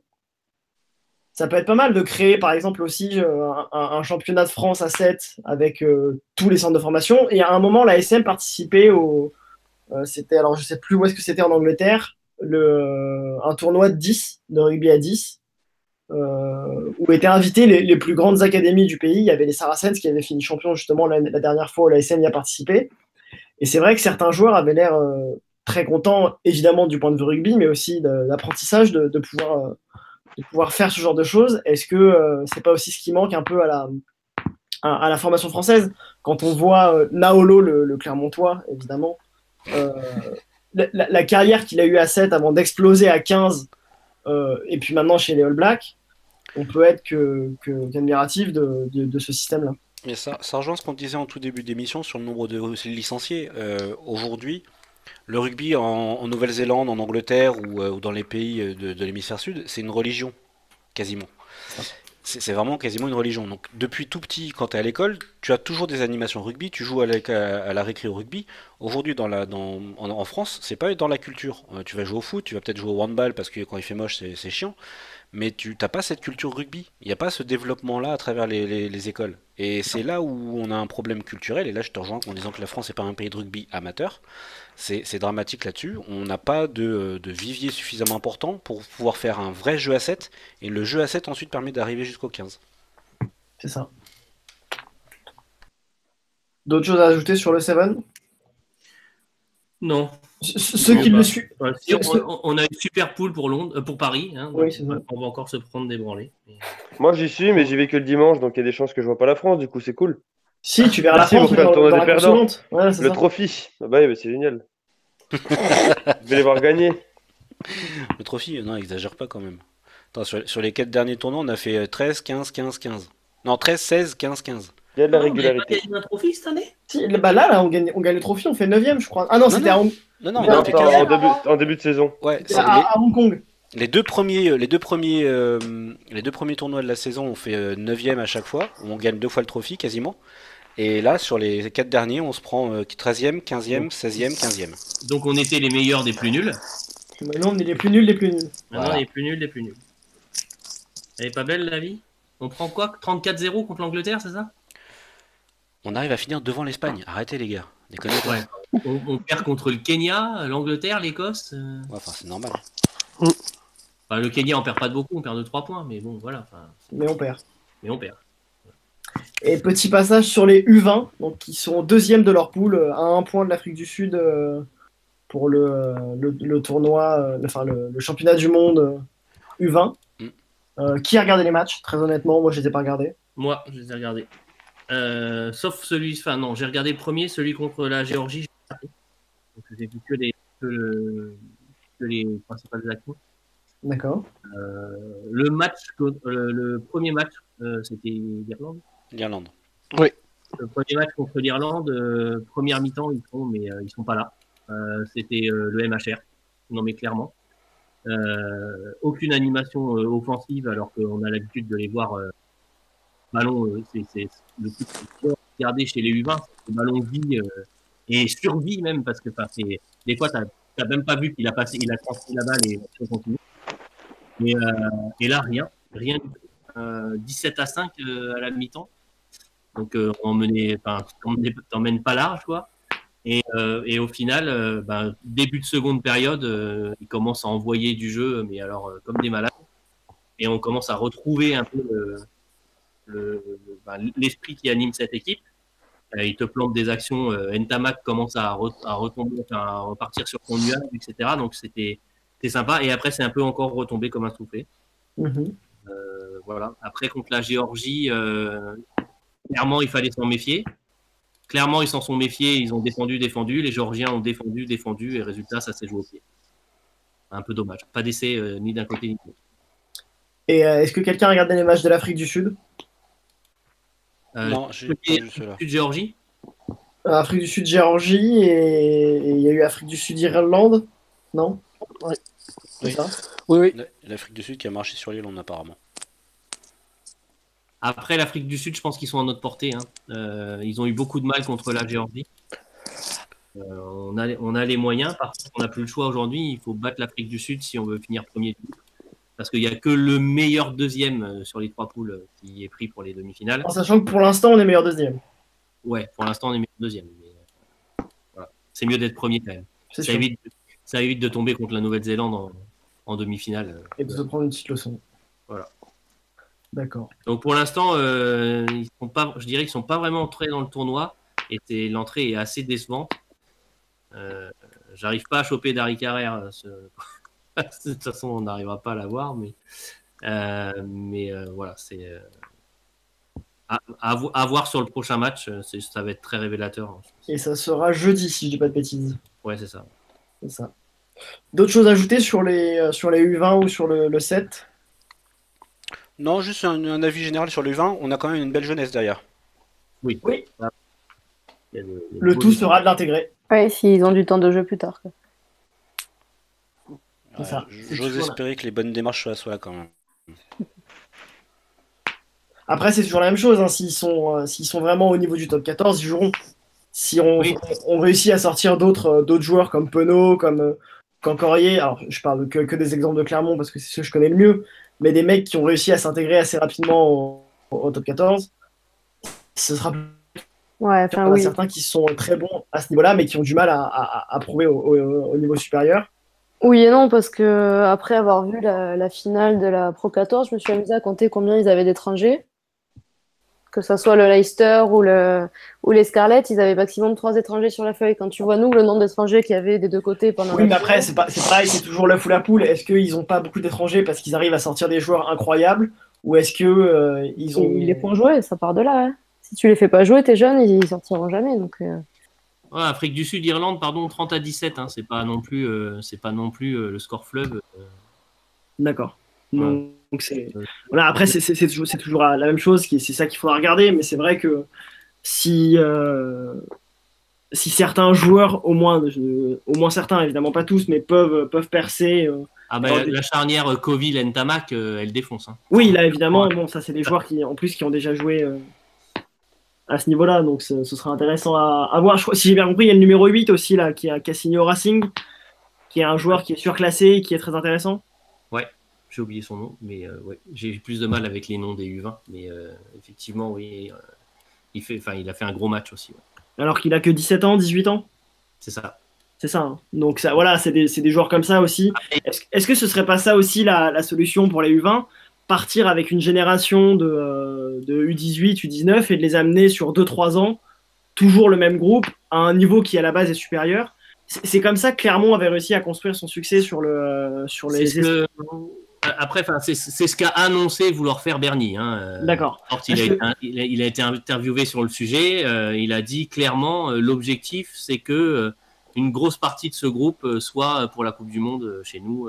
D'accord. Parce que, voilà, si, si- pour l'anecdote, la, pour la- pour l'anecdote, il y a, il y a 6-7 ans maintenant, c'est quelque chose comme ça, le, il y a eu une refonte du système espoir en, en France. Le, les espoirs sont passés de U23 à U22.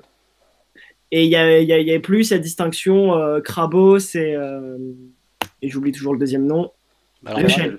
Rachel Krabos. Rachel, ouais. Et c'est devenu qu'une seule catégorie. Et à cette époque-là, c'est la, la, la génération 94 qui avait été plus ou moins sacrifiée. Et je, et je me rappelle que l'ASM, par exemple, avait fait le choix de partir avec que des premières années euh, espoir. Donc la première saison avait été assez compliquée.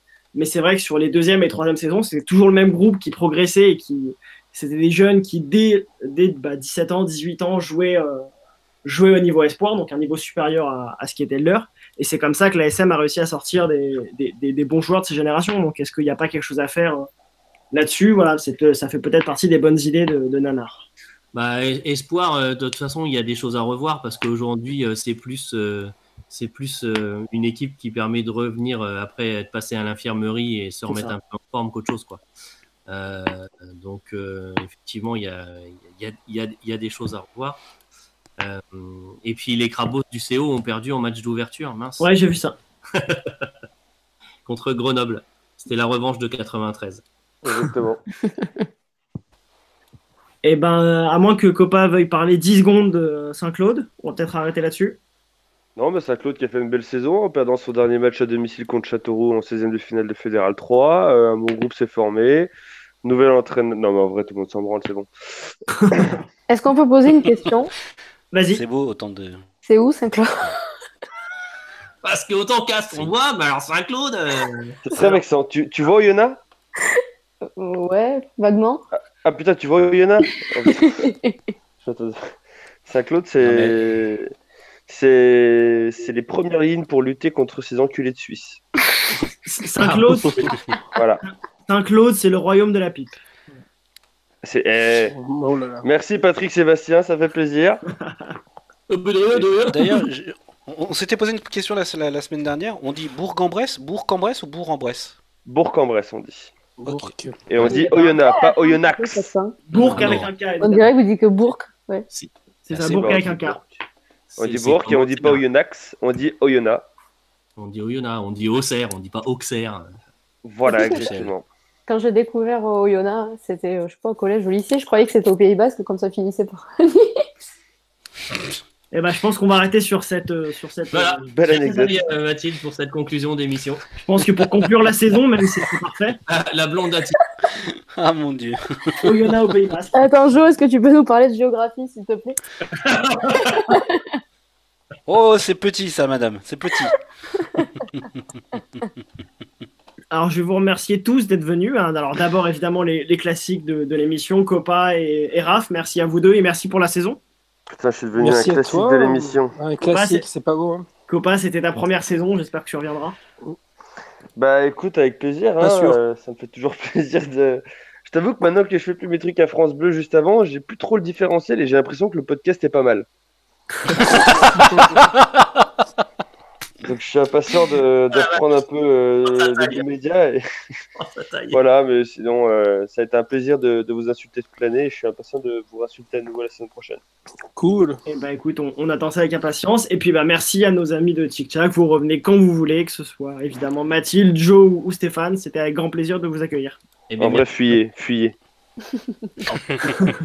c'est- C'était cool, c'était un joyeux bordel, comme toujours.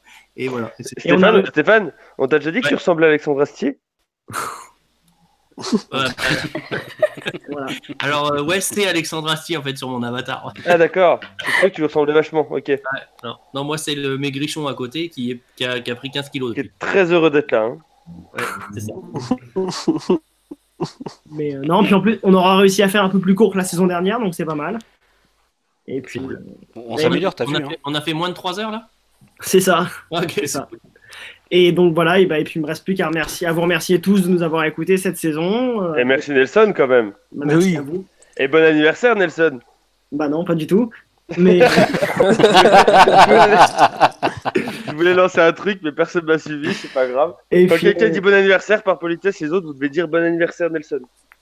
Voilà, et puis alors on, on- on va, on va passer cette blague de merde, et puis on va aussi remercier les, les, les membres de la SMK qui sont pas là, ce soit les deux Nico, hein, El Batistador ou, ou Nico, et puis évidemment le chef, Piodi, à qui, à qui on passe le bonjour, et, et on embrasse évidemment euh, la filleule de, de Copa. et puis bah, en tout cas, voilà, merci à tous, et puis bah, il n'y a plus qu'une seule chose, à la saison prochaine. Ciao tout le monde Salut tout le monde. Ciao, ciao. Ciao, merci. Salut. Ciao.